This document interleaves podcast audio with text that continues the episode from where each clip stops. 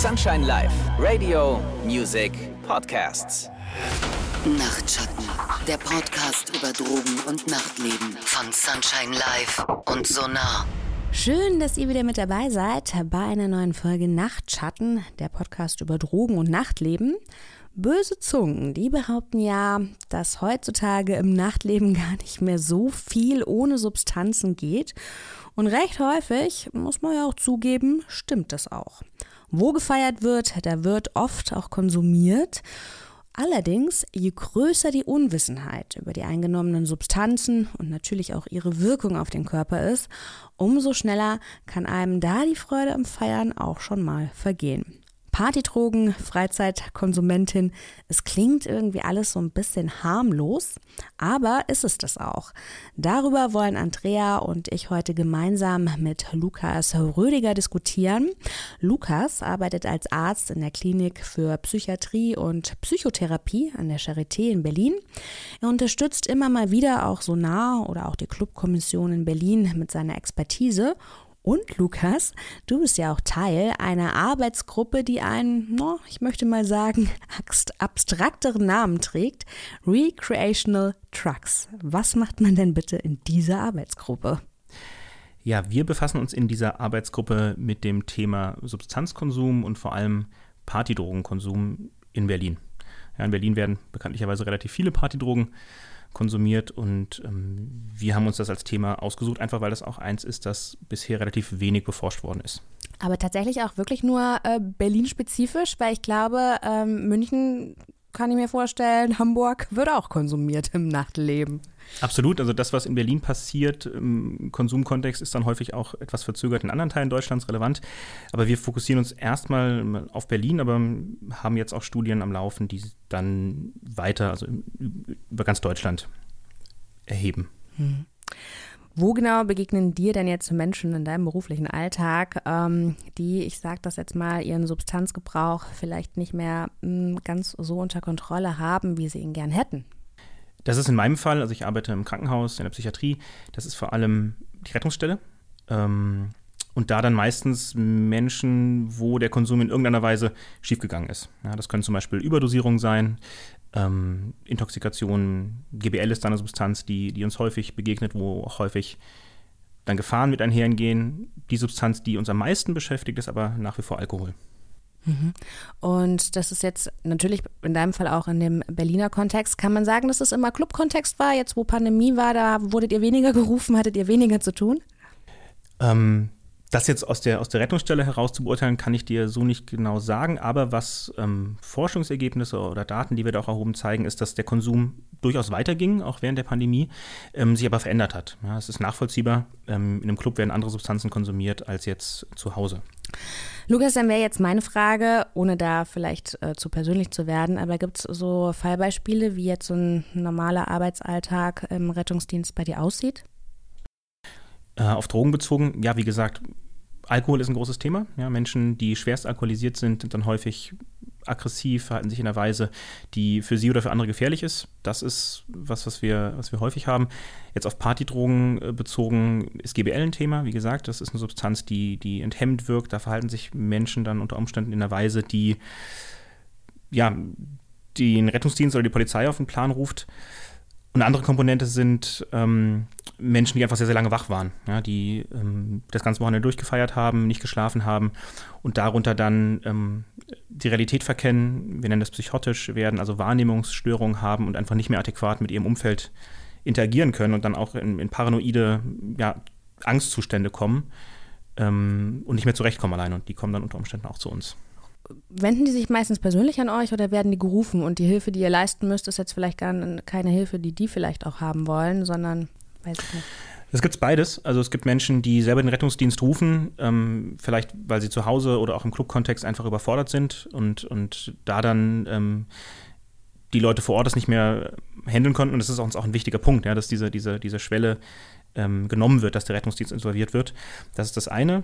Oder dass eben von außen reagiert wird und dann ein Rettungsdienst involviert wird und Leute zu uns kommen. Ja, in beiden Situationen machen wir das Gleiche. Wir geben ein sicheres Umfeld, fangen die Leute auf und ersetzen vielleicht auch das, was in den letzten Stunden gefehlt hat, Flüssigkeit. Ich, ja, es ist meistens Flüssigkeit, ja? So Das- einfach. Damit, damit lässt sich häufig viel, viel schon beheben. Flüssigkeit und Schlaf. Flüssigkeit, Schlaf, Ruhe, ein abgeschirmter Raum, vielleicht auch ein Medikament, was die Leute ein bisschen runterholt, ein bisschen einfängt. Das ist dann häufig das, was sehr, sehr gut hilft. Und dann ist es häufig häufig auch so, dass die Menschen nach wenigen Stunden schon wieder gehen und sagen, ich würde jetzt gerne nach Hause und in einem ruhigen Umfeld und mit FreundInnen irgendwie äh, zur Ruhe kommen. Manche sagen aber auch, ich würde gerne weiter feiern. Das gibt's auch. Wollte ich gerade sagen, gerade wenn der Rettungsdienst gerufen wird und ich der Meinung bin, dass ich ihn vielleicht gar nicht brauche, dann ähm, ist man da, hat man vielleicht auch nicht die nötige Bereitschaft, die Hilfe annehmen zu wollen. Und am Wochenende ist wahrscheinlich mehr los, auch hier in Berlin, oder ist das komplett sieben Tage die Woche, macht keinen Unterschied? Da gibt es schon Spitzen. Ähm, das Wochenende in Berlin ist ja ein dehnbarer Begriff. Also häufig ist dann die Nacht Sonntag auf Montag auch nochmal was, wo, wo dann Menschen kommen. Ja? Wenn dann sozusagen die, die Partys sich länger ausdehnen, After Hour, da kommen dann häufig Leute. Jetzt wollen wir heute auch ähm, nicht nur über Partydrogen reden, sondern auch über die Entgiftung von Partydrogen. Ähm, ist da überhaupt eine professionelle, weil Partydrogen klingt erstmal so ein bisschen harmlos. Das klingt erstmal so nach einer guten Zeit, ich habe grundsätzlich kein Problem und überhaupt alles eigentlich auch gar nicht so der Rede wert. Würdest du dieser, ähm, dieses Runterspielen, würdest du dem zustimmen? Naja, mh, häufig ist es so, dass Menschen erstmal mit äh, Drogenkonsum und insbesondere Partydrogenkonsum nicht direkt ein Problem haben, aber es gibt häufig einen Punkt, an dem das irgendwann kippt. Ja, ein klassisches Beispiel könnte zum Beispiel sein, jemand geht regelmäßig feiern, nimmt da auch Drogen, Amphetamine zum Beispiel, um lange wach zu sein, länger durchzuhalten. Und ähm, dann gibt es aber den Moment, wo man am nächsten Tag arbeiten äh, möchte oder muss und vielleicht nicht ausreichend geschlafen hat und dann ähm, der Konsum fortgesetzt wird, ja, eben um im Alltag zu funktionieren, um, um morgens aus dem Bett zu kommen. Und das ist ein Punkt, wo es dann schwierig werden kann. Und ähm, wir hatten in der Folge über Entzug schon den Unterschied zwischen einem geplanten Entzug und ähm, einem Bezug, äh, einen Entzug, auf den ich mich vielleicht nicht so einstellen kann, weil vielleicht der Rettungsdienst gerufen wurde, gerade im Bereich auf die und die dann auch nicht mehr die Wahl haben. Was ist denn so ein bisschen der Unterschied zwischen beiden? Außer dass der eine wahrscheinlich auf Freiwilligkeit basiert und der andere angeordnet wird. Also angeordnet äh, in den seltensten Fällen. Also das, das passiert eigentlich nicht, dass wir Entzüge äh, unter Zwang oder sowas machen. Das, das gibt es nicht. Ähm, aber äh, Partydrogen sind jetzt in, in der Hinsicht nicht so gefährlich, dass äh, die Entzüge besonders äh, schlimm sein können. Die machen in einem begrenzteren Ausmaß äh, körperlich abhängig, wobei das auch verschwimmt. Aber ähm, GBL ist da eine Substanz, die, die da ein Riesenproblem darstellt. Äh, auch da, wenn Menschen das regelmäßig nehmen, regelmäßig heißt da äh, über ein, zwei Wochen täglich, dann entsteht eine körperliche Abhängigkeit und die kann zum Beispiel bei GBL echt gefährlich werden. Ja, also wenn die Leute dann das abrupt absetzen, zum Beispiel weil sie nichts mehr haben, dann kann es da zu Entzugssituationen äh, kommen, die wirklich auch lebensgefährlich werden können. Aus dem Entzug heraus oder weil die Leute in den Zustand kommen, in dem sie auch die, die Realität verkennen. Und wir hatten jemanden, der ähm, hat den Balkon mit der Haustür verwechselt und ist aus dem neunten Stock gestürzt. Ja, das ist jetzt ein Extrembeispiel, klar, aber das kann in einem GBL-Entzug passieren. Und deswegen ist dieses, was Menschen machen, dass sie manchmal die Substanz dann wegnehmen, ja, um die Leute da zu schützen oder zum Entzug zu zwingen, einfach wirklich extrem gefährlich. Ich will das jetzt gar nicht wiederholen aus der Entzugsfolge, sondern vielleicht kannst du mal kurz sagen, welche Substanzen man auf keinen Fall alleine entziehen sollte, weil es gibt da, glaube ich, die eine oder andere, wo das eine klinische, wo ein klinischer Entzug einfach angesagt ist. Ne? Ja, also das sind, das sind vor allem die Substanzen, die, die körperlich abhängig machen, ja, wo sich der Körper dran gewöhnt und dann ohne diese Substanz äh, simpel ausgedrückt nicht mehr funktioniert. Das ist Alkohol, ja, das wissen Menschen schon, aber wird da häufig unterschätzt. Ja. Ähm, GBL, äh, eine Substanz, im Prinzip alle Substanzen, die aufs, aufs GABA-Erge-System wirken, also das System, das im Körper beruhigend wirkt. Ähm, Benzodiazepine sind eine Substanz, das sind Medikamente, aber die aber auch natürlich äh, missbraucht werden können. Also das sind Substanzen, die die Entzüge machen, die wirklich auch gefährlich werden können. Und um deiner Frage zurückzukommen, wo wir dann Menschen auch unter Umständen sofort aus der Rettungsstelle aufnehmen, einfach um das zu verhindern, dass es dann ja, gefährlich wird. Mhm. Andrea, jetzt reden wir hier schon über geplante und ungeplante, über den geplanten und ungeplanten Entzug. Ähm, Warum soll man denn jetzt einen Entzug planen und wer kann mich vielleicht auch dabei unterstützen? Also sogar da äh, unterscheiden wir in der Drogenberatungsstelle zumindest nochmal. Äh, die Entgiftungsstationen äh, teilen das nicht immer ganz so, aber wir sagen zum Beispiel, dass eine geplante Entgiftung einerseits zur Schadensminimierung da sein kann, also dass jemand erstmal wieder klar wird und sich selber erstmal wieder wahrnehmen kann, äh, was um ihn oder um ihr herum so in den letzten Monaten passiert ist. Ähm, und da muss sich nicht zwangsläufig gleich eine Behandlung im Anschluss anschließen. Ne? Wir sagen ja häufig oder empfehlen auch häufig, äh, dass es total Sinn macht, äh, wenn man sich trockenlegen lässt, äh, dass, dass man danach ähm, die, die Energie, die dadurch tatsächlich entsteht, ähm, also das ist bei vielen Leuten auch tatsächlich so eine richtige Euphorie, dass man das nutzt, um sich dann mit seinem Substanzgebrauch mal auseinanderzusetzen. Und in der Drogenberatung unterstützen wir dann tatsächlich die Leute erstmal rauszufinden, geht es jetzt hier tatsächlich schon um die Beantragung von der Unterstützung, also im therapeutischen Angebot, ähm, oder ähm, vermitteln wir die Person tatsächlich erstmal geplant in ein Krankenhaus, um ähm, erstmal rauszukriegen, was ist es denn alles? Ne? Also welche Substanzen spielen hier überhaupt eine Rolle? Äh, liegt vielleicht noch was unter dem Substanzgebrauch? Das sind manchmal so Sachen, die können wir in der Drogenberatung nicht sofort einschätzen. Und gerade wenn wir so das Gefühl haben, da liegt vielleicht äh, eine Schizophrenie noch drunter oder ähm, eine andere Erkrankung, Borderline beispielsweise oder eine schwere Depression, ähm, dann ist es für uns total wichtig, das vorher zu wissen, äh, damit wir dann auch die, äh, ja, die äh, vernünftige, passende Hilfe äh, zusammen beantragen können. Und geplant ist immer gut äh, tatsächlich, um es nahtlos ähm, zu machen. Das heißt, wenn sich eine Person entschließt, ähm, was Therapeutisches zu machen oder auf eine Reha zu gehen, ähm, dann macht das immer total Sinn, ähm, wenn es direkt im Anschluss ähm, stattfindet. Also es gibt sogar Programme, ähm, die Nahtlosverfahren heißen, wo du dann im Idealfall direkt äh, vom Entzugsbett in die Therapieeinrichtung fährst, um das Rückfallrisiko auch zu senken. Ja, in der Entzugsfolge hatten wir auch darüber gesprochen, dass ähm, mit dieser Planung, mit diesem geplanten einfach auch der Entschluss dann auch feststeht und gerade auch dieses radikal ehrliche, also erstmal zu, ehrlich zu mir selbst sein, dass ich ein Problem habe und dann diese Bereitschaft auch zu, weil viele Leute vielleicht auch noch mit dem Ansatz gehen,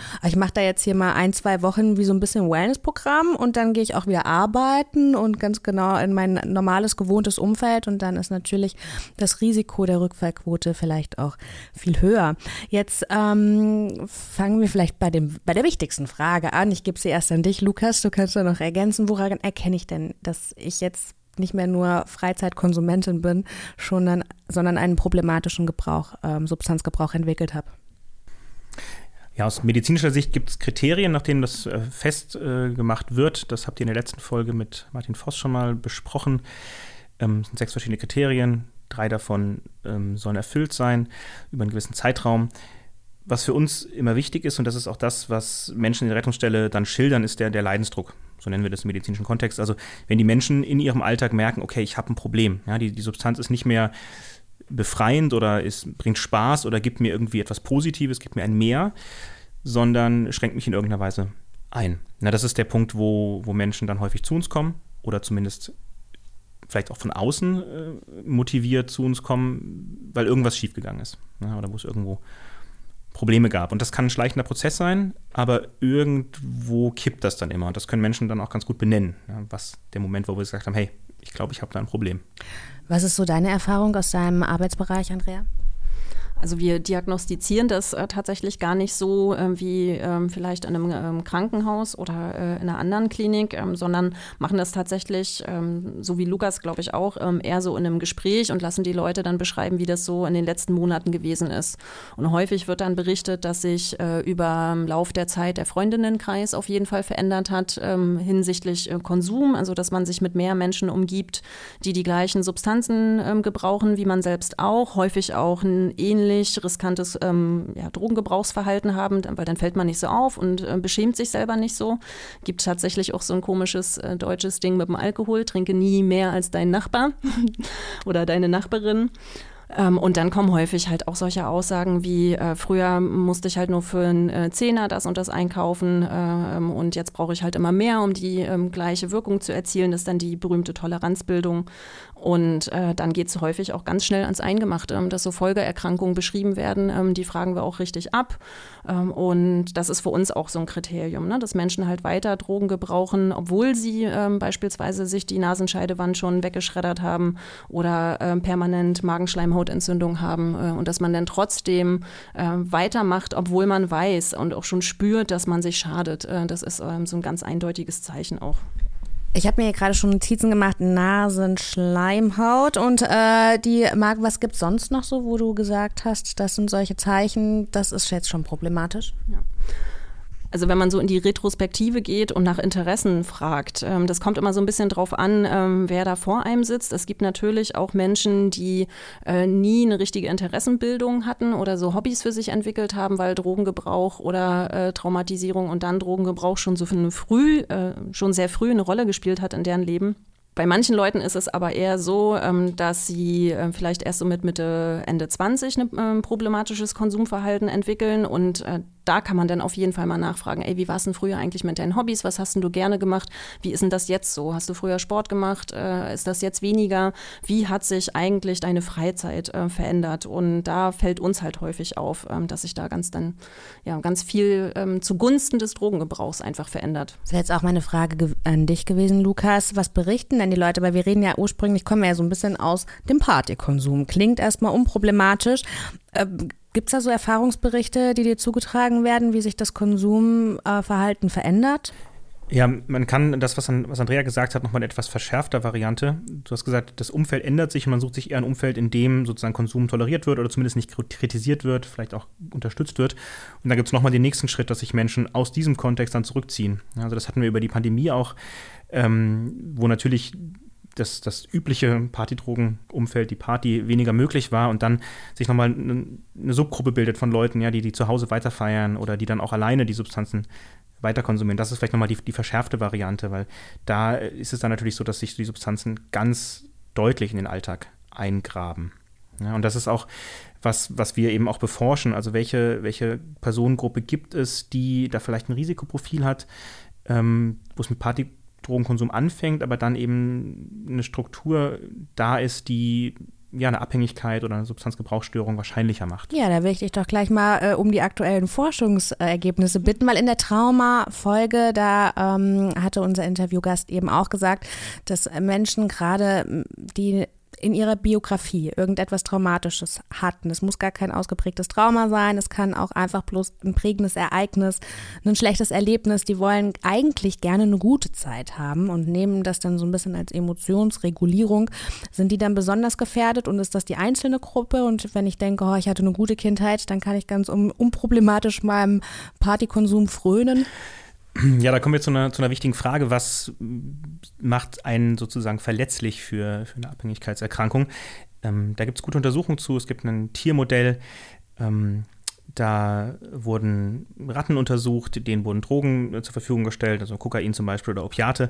Und ähm, da war, also in, in, die eine Ratte sozusagen war in einem Käfig, wo nichts war, ähm, und die andere, die Vergleichsgruppe, hatte ein Umfeld mit allem, was ein Rattenleben lebenswert macht, ja, also ähm, soziale ähm, soziales Gefüge, also mit, mit Ratten sozusagen, damit auch SexualpartnerInnen, ähm, aber auch Futter, Wasser, Spielzeug. Und da hat sich gezeigt, dass die, die kaum konsumiert haben. Also die haben eigentlich, das hat sie überhaupt nicht interessiert. Aber die, die äh, alleine waren, die sozial isoliert waren, die nicht keine Beschäftigung hatten, die hatten sozusagen dann fortgesetzten Konsum bis hin, dass sie verstorben sind, weil sie Essen und Trinken vernachlässigt haben. Und was will ich damit sagen? Ähm, das zeigt so ein bisschen, was Risikofaktoren sind. Also soziale Einsamkeit, ähm, ähm, keine Beschäftigung, kein, kein Lebensinhalt im weitesten Sinne. Das sind Faktoren, die das Risiko, diese, diese Lücke in Anführungsstrichen mit Substanzen zu füllen, ähm, erhöhen. Mhm. Äh, Andrea nickt hier schon ganz, das kann man jetzt nicht sehen. Möchtest du da noch was ähm, ergänzen? Ist das auch so diese Beobachtung, die du machst in deinem Arbeitsumfeld? Auf jeden Fall. Lukas hat es gerade schon total schön beschrieben. Es sind ja eigentlich immer so mehrere Faktoren, die zusammenkommen müssen, damit wir erkranken. Und selbst äh, wenn wir beispielsweise wenig soziale Kontakte haben und Schwierigkeiten haben in bestimmten Lebenslagen, heißt das noch nicht, dass wir tatsächlich dann erkranken müssen. Das sind ganz viele unterschiedliche Faktoren, die dann letztlich die in die Summe machen. Und ähm, wir versuchen es immer mit so einer Art biopsychosozialen Modell zu erklären. Das heißt eigentlich nichts weiter, ähm, dass es ein Zusammenspiel ähm, gibt aus äh, der, ähm, der, eigenen Biografie, wie du das gerade schon beschrieben hast, und dann aber auch das eigene Umfeld, was einen gerade jetzt aktuell in dieser Situation umgibt und dann natürlich auch die Substanz. Ähm, und da nicht nur die Verfügbarkeit, sondern auch Faktoren wie der, ähm, wie der Preis oder was die Substanz eigentlich mit mir macht ähm, oder wie anerkannt oder äh, beschämt die in meinem Umfeld ist. Ähm, und all das zusammen ergibt dann eigentlich so ein kleines multifaktorielles Bedingungsgefüge. Und äh, wenn man ja dann nicht aufpasst oder ähm, ja noch nicht so gut mit sich selber umgehen kann, nicht so gute Coping-Strategien hat, äh, so nennen wir das dann immer, also so Umgang mit Alltagsproblemen und Sorgen oder auch mit dem, was man so zu bewältigen hat, dann ähm, ist das Risiko auf jeden Fall erhöht. In den vergangenen Folgen hatten wir ja schon die Erkenntnis, dass es eigentlich so keine Substanz gibt, die sofort abhängig macht. Aber Lukas, was sind denn die mit dem besonders hohen Risikoprofil? Ja, also diese, diese Idee, dass eine Substanz beim, beim erstmaligen neugierbedingten Probierkonsum sofort abhängig macht, kann man sagen, ist überholt. Natürlich gibt es Substanzen, die ein höheres Abhängigkeitsrisiko haben. Nikotin zum Beispiel ist da relativ oben mit dabei, aber auch die in Anführungsstrichen Klassiker, Opiate, Heroin, Kokain, insbesondere wenn es geraucht als Crack konsumiert wird, ist, sind Substanzen, die, die abhängig oder die schnell abhängig machen können. Wichtig ist da aber auch, ähm, wie Andrea gesagt hat, ähm, was bringt die Person mit? Ja, es gibt sicherlich Menschen, die Opiate konsumieren und die dann vielleicht ein bisschen schummrig werden und die vielleicht eine Übelkeit haben und vielleicht auch ein paar positive Gefühle, die aber wenig Interesse haben, das wieder zu konsumieren. Und dann gibt es aber andere Leute, die sagen, hey, das ist was, was ich mein Leben vermisst habe. Ja, also wenn man, wenn man Leute fragt mit Opiat, Abhängigkeiten, was beschreiben die? Die sagen dann ja, ich, ich habe mich da warm und sicher und wohlig gefühlt und wie im Mutterleib und das zeigt dann auch sofort, was hat denen vielleicht irgendwann mal gefehlt. Ja, das sind häufig dann Personen, die aus einem, aus einem Elternhaus kommen oder einem, einem Kontext, wo ja, sie vielleicht emotional vernachlässigt gewesen sind, wo sich die Eltern früh getrennt haben, wo es vielleicht auch Traumatisierung gab, körperliche Gewalt, emotionale Missbrauch. Das sind dann Vulnerabilitätsfaktoren, die ja, deine Abhängigkeit wahrscheinlicher machen können. Hm. Andrea, ich habe jetzt auch gelernt, dass dieses Erklärungsmodell, ich nenne es mal hart und weiche Drogen, hatte ich jetzt in der Vergangenheit einen Interviewgast, der gesagt hat, daran will ich eigentlich gar nicht mehr kategorisieren. Ich will es trotzdem nochmal erwähnen, denn es ist etwas, was ähm, Volksmund einfach noch super geläufig ist. Ne? Also, dass man zum Beispiel das auch runterspielt, weil man sagt, ist ja, ist ja keine harte Droge. Kannst du das vielleicht nochmal erklären, bitte? Ja. Ja, also ich pflichte dir auf jeden Fall bei. Also es gibt es definitiv nicht. Es gibt keine harten und weichen Drogen. Es wird leider von man, äh, immer mal wieder nochmal benutzt, ähm, aber mittlerweile sprechen wir eigentlich von riskanten und weniger riskanten Konsummustern. Weil so wie Lukas und ich das gerade schon beschrieben haben, ist es ja so, dass es immer auf den Nutzer und die Nutzerin ähm, drauf ankommt. Das ist wie beim Autofahren auch.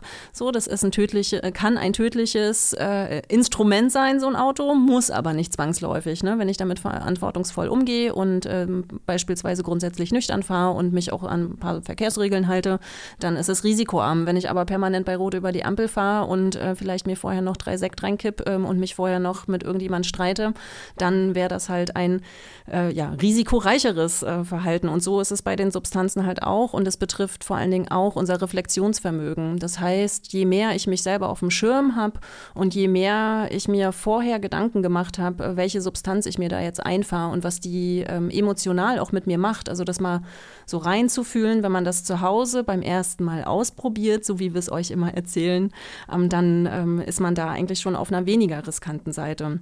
Ähm, und dieses Muster mit harten und weichen Drogen, ähm, ähm, das ist ja letztlich genau auch das gleiche wie dieses Thema Einstiegsdroge. Das gibt's nicht. Wir alle gebrauchen im Laufe unseres Lebens irgendeine illegalisierte Substanz. Äh, wir haben sogar Daten von der EMCDDA in äh, Lissabon, das ist eine europäische Überwachungsstelle, die herausgefunden hat, äh, dass äh, pro Jahr mindestens äh, jede dritte Person weltweit eine illegalisierte Droge gebraucht hat. Ähm, und im Laufe des Lebens äh, sind wir bei fast 100 Prozent, je nachdem, wo wir uns auf der Welt ähm, bewegen. Und wenn wir dem Muster folgen, dann müssten ja eigentlich alle irgendwie irgendwann abhängig werden. Ne?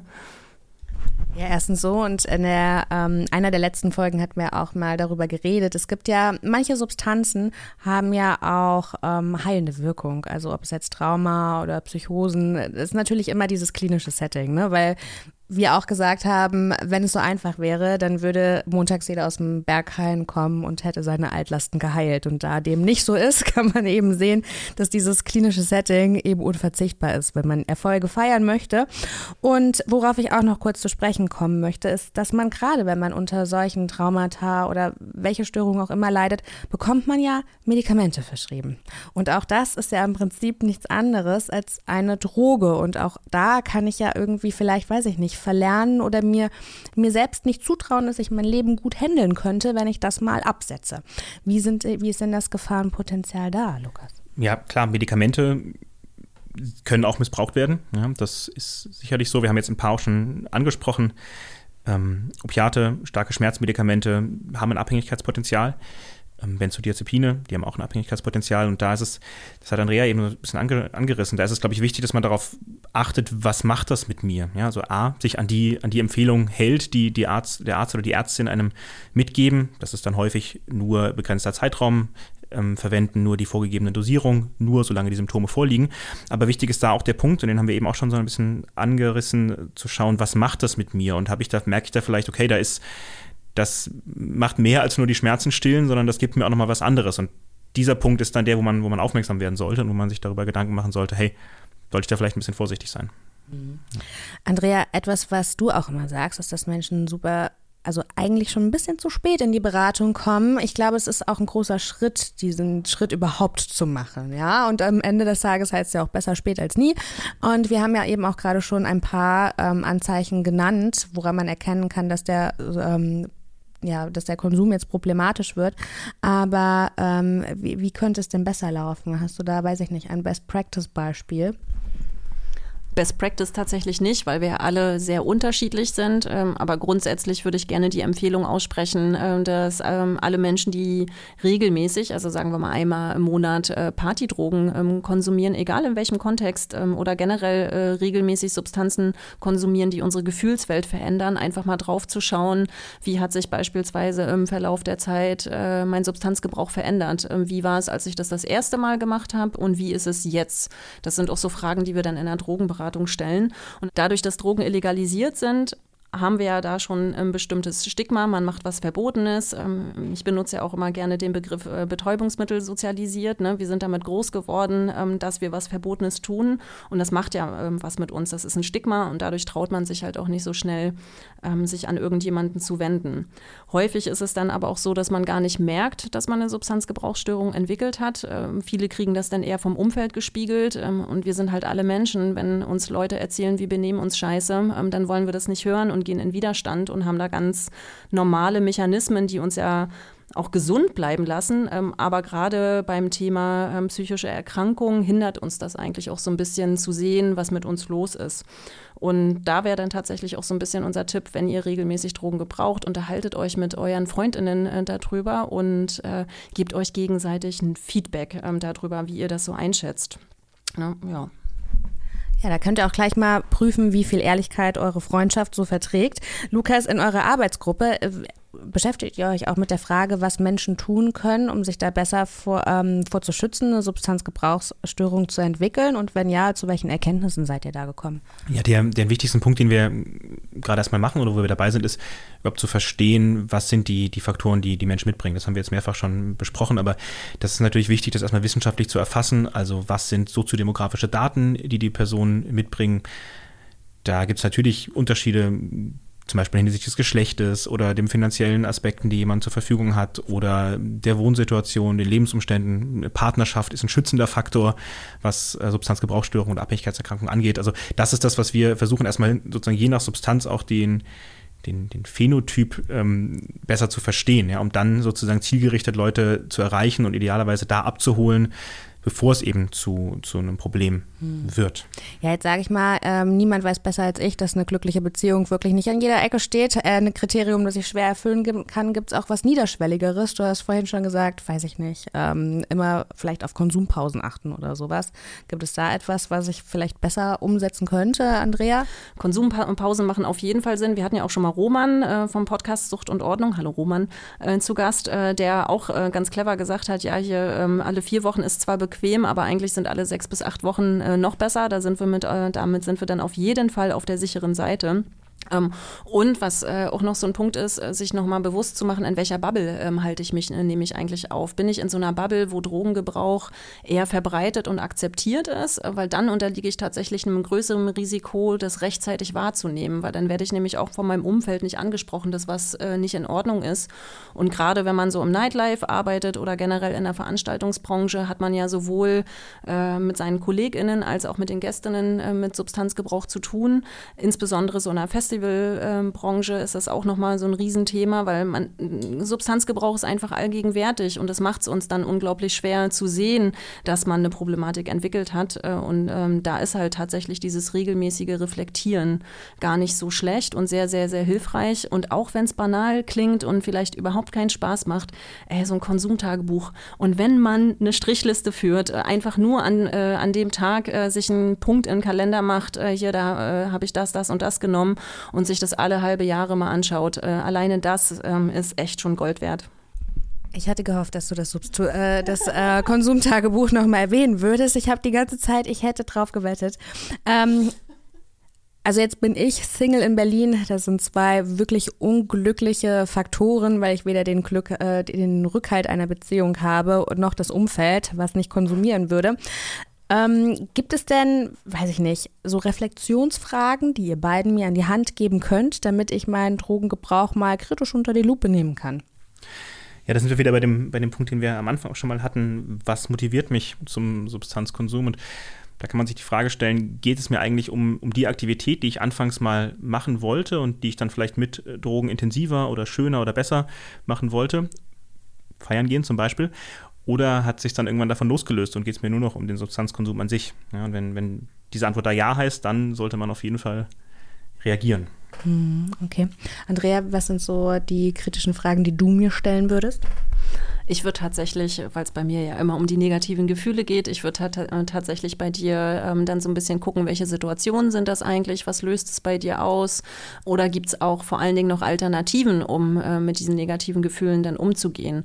Ne, und wenn du mir jetzt dann zum Beispiel in der Beratung erzählen würdest, du bist Single und äh, ähm, wünschst dir noch jemanden an deiner Seite, der dir Halt, halt gibt, dann würde ich äh, dich fragen, was du dann bräuchtest, um dir selber ähm, Halt zu geben und dann damit umzugehen. Und äh, dann wäre das tatsächlich eher so die Beratungsaufgabe, dann halt zu gucken, wie ähm, kann Jessica ohne Partner in Berlin sich selbst Sicherheit äh, geben und ähm, einfach gut mit sich selber ähm, dann sein, weil dann ist Substanzgebrauch tatsächlich auch ein geringeres Risiko, wenn man mit sich selber sicher ist und sich selber trösten kann, beispielsweise auch in den schlimmsten Situationen, wenn man niemanden anrufen will, weil schon alles irgendwie so scheiße ist. Und wenn man da selber gut durchgehen kann und sich dann auch noch im Spiegel angucken kann, sich selber verzeihen kann, ähm, dann ähm, ja, ist man eigentlich dann auch schon wieder ganz gut auf der Spur.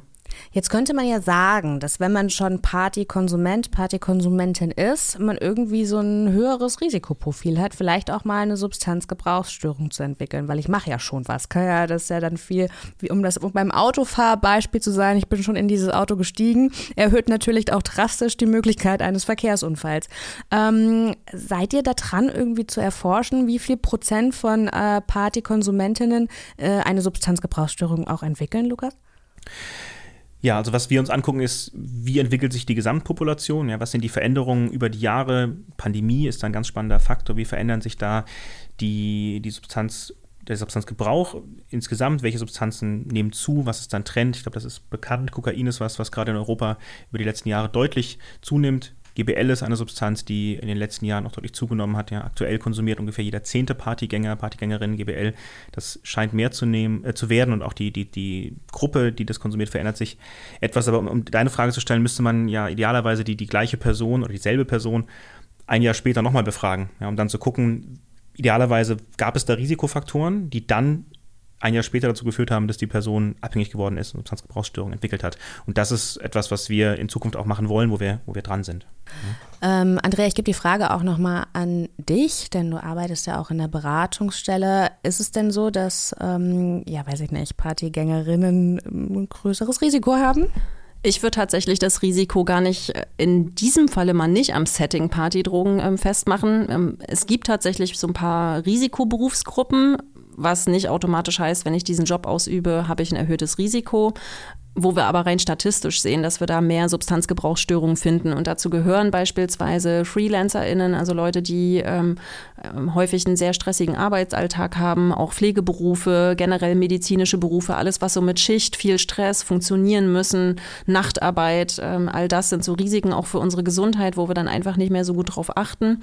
Ähm, und vor allen Dingen auch, das hatten wir auch schon mal in einer anderen Folge, Leute, die halt mehrere Herausforderungen in ihrem Alltag wuppen müssen und wo es einfach zu viel wird. Und es sind insbesondere alleinerziehende Personen beispielsweise, auch pflegende Angehörige, also generell Menschen, die in schlechten, wirklich ungesunden Rahmenbedingungen leben und dadurch nicht mehr so gut auf sich achten können und vielleicht auch nicht so viel Unterstützung aus ihrem Umfeld haben.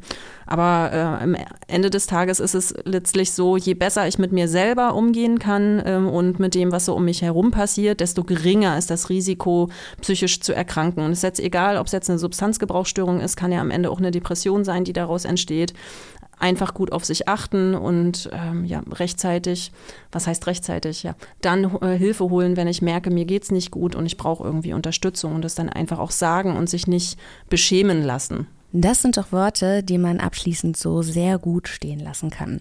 Andrea, Lukas, vielen, vielen Dank für eure Zeit und für euren ganzen Input. Wenn ihr da draußen jetzt noch Nachfragen, Anmerkungen oder Wünsche habt, dann schreibt doch gerne eine Mail und zwar an nachtschatten at sunshine-live.de. In 14 Tagen gibt es dann auch schon die nächste Folge und dann reden wir über ein Thema, welches ich persönlich wirklich spannend finde. Wir reden über das Helfen und zwar über das richtige Helfen. Also wie helfe ich einem oder einer mir nahestehenden Person, ob das jetzt eine Freundin ist, ein Kind oder vielleicht auch ein Elternteil, von dem ich denke, dass er oder sie ein Konsumproblem hat. Wir reden aber auch über das Helfen nicht nur für die andere Person, sondern wie helfe ich mir denn selbst in einer so belastenden Situation? Dazu also mehr in 14 Tagen. Wenn dir in der Zwischenzeit langweilig werden sollte, dann hör doch vielleicht auch gerne in die anderen Podcast-Formate von Radio Sunshine Live. Bis dahin, komm gut durch die Tage. Nachtschatten, der Podcast über Drogen und Nachtleben von Sunshine Live und Sonar.